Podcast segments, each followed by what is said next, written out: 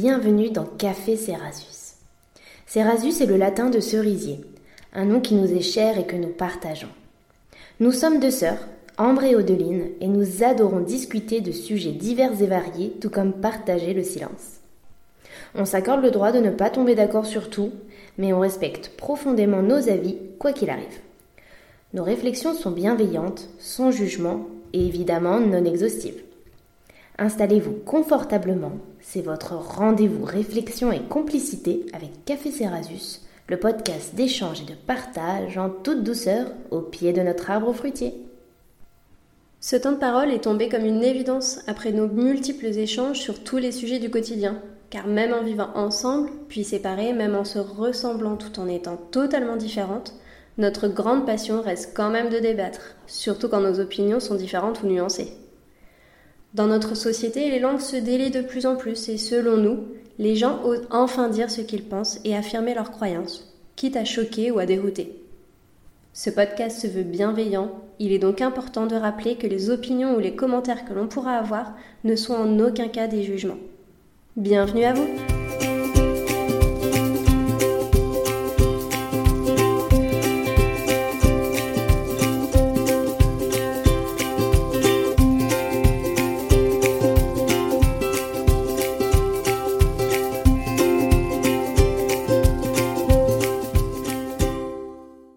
déconstruire de nos croyances et de ce que nous avons assimilé au cours de nos éducations ne veut pas dire qu'il faille tout mettre à la poubelle, mais plutôt de questionner ses choix et ses actions pour être en adéquation avec ses valeurs.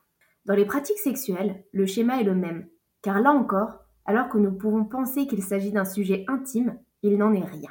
Tout est politique, qu'il s'agisse de la norme pénétrative, de la norme hétérosexuelle ou de la norme de fidélité. L'emprise de notre société occidentale et de la culture dominante judéo-chrétienne se camoufle alors jusque sous nos draps.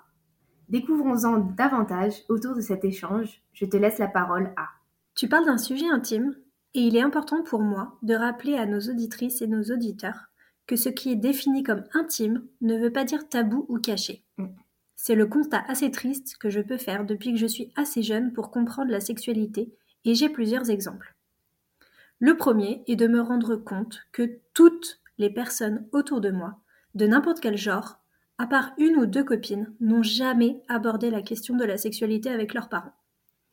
En cela, je suis extrêmement reconnaissante d'avoir eu maman comme maman, qu'on ait été assez ouvertes d'esprit toutes les deux pour nous écouter quand j'avais des interrogations sur certaines pratiques sexuelles lors de l'adolescence. Je me sens hyper privilégiée en cela que j'ai pu avoir une discussion sur la vraie vie et ne pas aller chercher mes informations dans des magazines ou des sites pour adultes.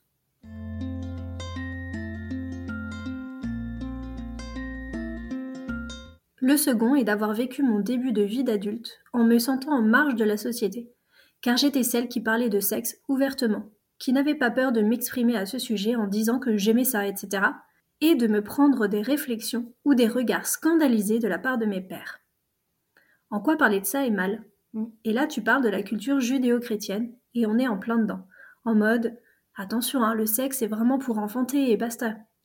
Alors ok, on n'en est plus vraiment là non plus, à part certaines personnes. Mais le débat est encore ouvert. Philippe Bruno disait, et je cite, L'étude scientifique de la sexualité est extrêmement récente. Elle ne date que de la deuxième moitié du XXe siècle. Auparavant, elle était limitée à la fonction de reproduction indépendamment d'une fonction érotique et de la naturelle dimension idonique de la sexualité humaine. Fin de citation. Pour moi, tant qu'on n'éduquera pas ouvertement les enfants, on n'aura aucune chance d'avancer, tu vois ce que je veux dire? Mm. Pour le reste, je ne suis pas forcément d'accord avec toi, tout n'est pas politique, tout n'est pas une norme, tout n'a pas besoin de rentrer dans une case, d'un extrême ou d'un autre d'ailleurs, sur ce sujet particulier qu'est la sexualité. C'est surtout une histoire de rapport humain, de communication et de respect de l'autre dans ma tête. Mais je fais peut-être fausse route. Hein. Quand je dis que tout est politique, c'est dans le sens où il existe des influences intrinsèques à la société et l'époque dans laquelle nous évoluons. Et la sexualité au sens large du terme et ses diverses pratiques entrent dans cet effet. Thomas Will et Rodolphe Soulignac écrivaient d'ailleurs que, je cite, les normes sociales, familiales et individuelles ont une répercussion directe sur le ressenti des attitudes auxquelles on attribue une connotation sexuelle. Absolument. En 2014, alors que je souhaitais être sexologue, j'avais eu l'opportunité de faire un travail d'étude et de recherche libre pour finaliser ma licence de sociologie.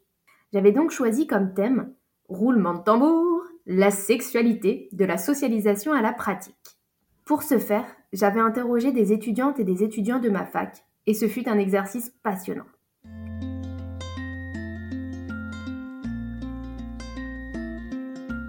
Et en poussant les réflexions, en lisant des études préexistantes, en écoutant des récits de vie parfois incroyables et en décloisonnant mes propres biais, j'ai compris à quel point la société nous influence. Et dans ma conclusion, je cite André Duprat en soulignant un passage de son livre qui résume parfaitement l'étude que j'avais faite. Je cite Les dimensions sociales de la sexualité ou les conditions sociales des pratiques sexuelles échappent à la conscience de nombreux étudiants. Ils négligent les grands déterminants sociaux de la sexualité, soit les structures et les normes sociales, les modes de socialisation, les représentations. Fin de citation. Bon, aujourd'hui je ne suis pas devenue sexologue, mais je suis toujours beaucoup intéressée par les questions de genre et de sexualité. Comme toi, je n'ai pas de censure face à ce sujet, même si je n'ai pas eu la communication avec notre mère. Je savais qu'elle pouvait être prête à m'écouter si je le désirais, mais je voulais faire mes expériences et découvrir, dans la pratique, qu'allons-nous dire? Et toi alors, est-ce que tu as observé une évolution dans ta manière de voir et de pratiquer la sexualité? Alors, euh, pas particulièrement dans ma manière de voir ma sexualité. J'ai su très jeune, genre en primaire, que j'étais attirée par plus de personnes que seulement les garçons ou les hommes. J'ai toujours été honnête sur ce sujet lors de mes relations longues et ça n'a pas vraiment posé de soucis.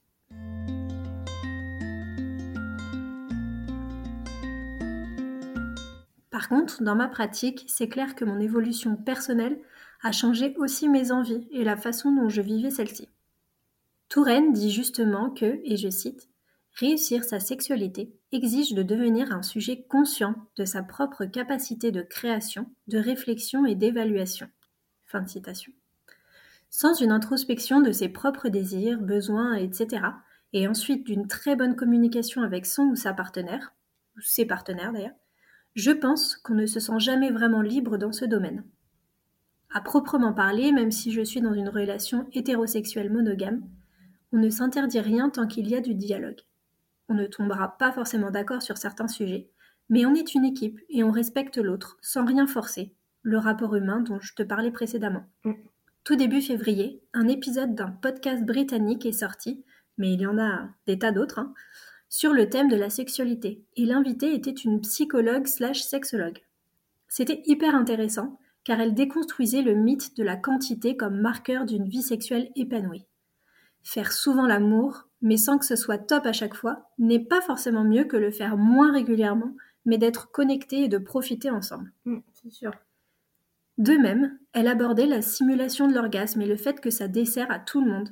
Et là, je rejoins ton introduction sur la norme pénétrative et le fait qu'il y a une méconnaissance affligeante du clitoris. Mm. Et pas seulement côté mec. Hein. C'est sûr. Mais quand tu penses que cette norme remonte à la nuit des temps, et que Virginie Giraud a étudié la période précise de la Rome antique, c'est incroyable que ce soit tant mis de côté.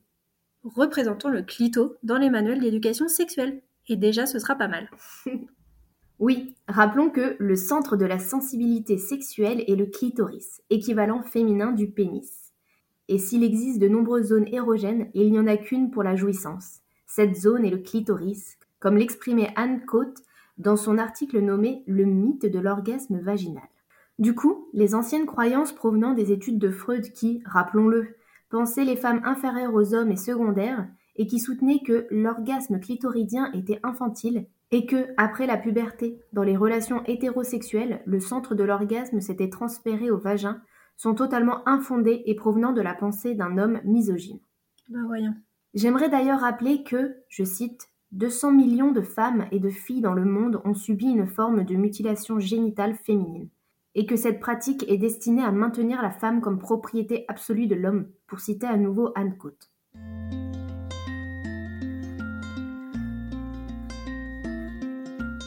Aussi, nous pouvons noter que d'après un article sur la sexualité des femmes, la question du plaisir sexuel féminin dans l'hétérosexualité reste particulièrement pertinente pour l'étude des inégalités entre femmes et hommes d'une part, et pour l'étude des rapports sociaux de sexe d'autre part. De mon côté, je trouve le sujet de la sexualité pour aborder les inégalités de genre ultra pertinent, dans le sens où, dans ce rapport intime, se joue énormément d'injonctions.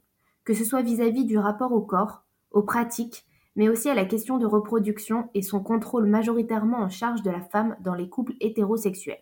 Personnellement, je vois l'évolution de ma sexualité car elle se corrèle avec mes convictions écoféministes et les avancées du débat public sur les diverses questions féministes. Aujourd'hui, je sens que je fais des choix parfois différents, que je ressens moins de pression en termes de performance ou de rythme, que je connais encore davantage mon corps. Voir et pratiquer sa sexualité avec les lunettes du féminisme est une véritable libération à mon sens. Et dans la sexualité partagée, si je puis dire, je te rejoins sur la communication avec son, sa ou ses partenaires, qui est particulièrement indispensable, et sans quoi cette libération ne pourrait avoir lieu. Car cette libération est aussi la liberté de dire ce qu'on aime ou pas, ce qu'on veut ou pas, d'exprimer ses limites. Mais je parle en mon nom, tout en sachant que je suis dans une relation safe. Je suis consciente que des femmes, principalement, dans des relations hétérosexuelles, n'ont pas cette liberté, malheureusement. Oui, évidemment. Et encore une fois, on en revient encore et toujours à l'éducation des enfants dès le plus jeune âge. Et avec la sexualité vient la question du consentement et de cette énergie toxique de dire que les hommes ont des besoins mmh. et sont parfois formatés par des générations de masculinité toxique que les relations sexuelles leur est dues, avec ou sans le consentement de leur partenaire. Rappelons qu'un non, un peut-être, un silence ou toute autre chose qu'un immense oui clair et net, c'est game over, quoi que vous en pensiez et peu importe votre excitation du moment. C'est Thomas Will et Rodolphe Soulignac, que tu as cité au début, qui commentaient justement que, et je cite, Actuellement, dans notre culture occidentale, la socialisation de la sexualité est de plus en plus fondée sur le consentement. Fin de citation.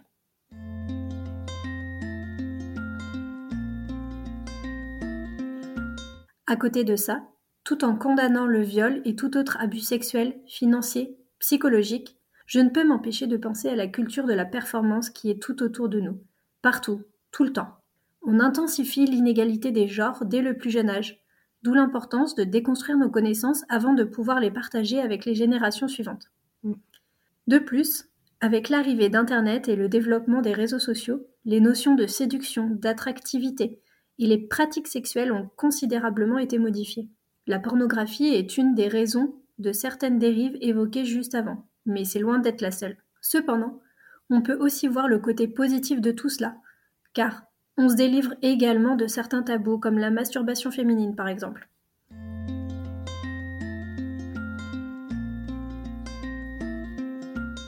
D'ailleurs, ça me fait penser aux nouvelles entrepreneuses qui développent de plus en plus de contenu pornographique féminin et féministe, et je trouve ça cool malgré le fait qu'il faille payer comparé aux grandes chaînes porno euh, connues qui mmh. sont gratuites. De plus, et par rapport à la question de la norme pénétrative, il y a aussi plusieurs podcasts érotico-sensuels dont nous mettrons les liens en référence. Ils sont payants également, mais il y en a pour tous les goûts, et je trouve ça chouette que plusieurs influenceuses, du lifestyle à la parentalité, évoquent ce thème. Et cette culture performative dont tu as fait référence est concrètement un des poisons de cette société néolibérale capitaliste qui vise à cumuler, à être dans une production massive et à être dans une recherche de dépassement constant. Or, comme l'exprime la sociologue Janine Mosus-Lavaux, en matière de sexe, la nouveauté reste très relative et je la cite Tout ce que je peux dire, c'est que je ne sais pas très bien ce que peut vouloir dire l'expression nouvelle pratique sexuelle, car la plupart des choses qui se font existent au fond depuis la nuit des temps. Les possibilités en la matière ne sont pas illimitées, et innover dans ce domaine n'est pas si évident. Fin de citation. Ouais, c'est pas faux.